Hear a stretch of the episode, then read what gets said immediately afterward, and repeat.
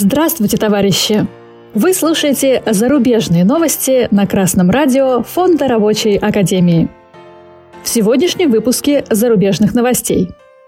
Бразильские пилоты и бортпроводники планируют двухчасовую забастовку.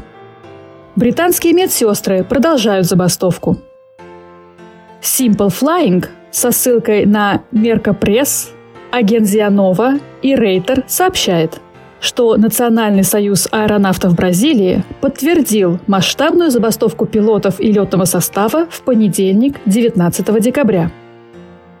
Союз аэронавтов объявил, что забастовка вызвана срывом переговоров о возобновлении Конвенции о коллективном труде.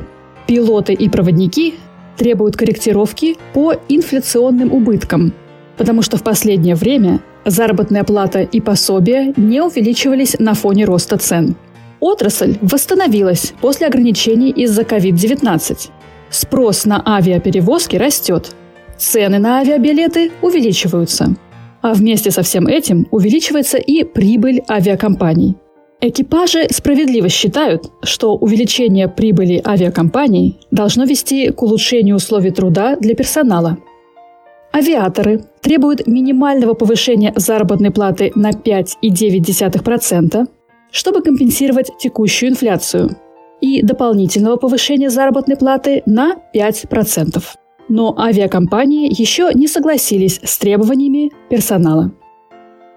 Информационное агентство «Красная весна» со ссылкой на Sky News сообщает, что забастовка медсестер в Великобритании будет обостряться, если правительство не договорится с профсоюзом.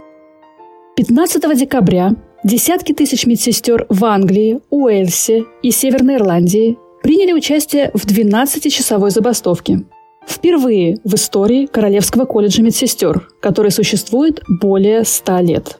Работали только отделения интенсивной терапии, реанимации и онкологические отделения.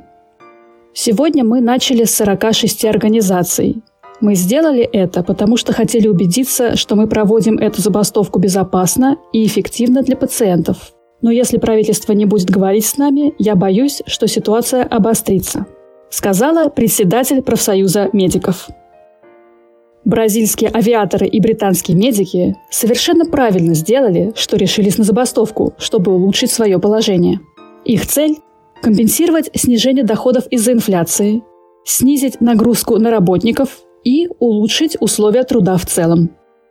Уговорами и мольбами не получится убедить работодателей пойти на уступки работникам, потому что для работодателей это означает отдать прибыль, которую они могли забрать себе и потратить на свое усмотрение. Поэтому работникам нужно использовать силу. А нет сильнее аргумента, чем приостановка работы предприятия, которая означает приостановку поступления прибыли собственникам предприятия. И чем дольше работники смогут бастовать, тем большего для себя смогут добиться.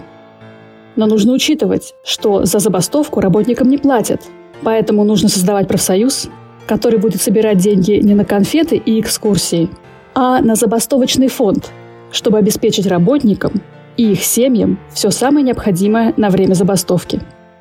Товарищи трудящиеся, если вы хотите, чтобы в стране и в мире был прогресс, и жизнь каждого человека улучшалась, то объединяйтесь в профсоюзы и участвуйте в управлении предприятием в интересах трудящихся. Новости читала Оксана Побережная с коммунистическим приветом из Орхуса, Дания.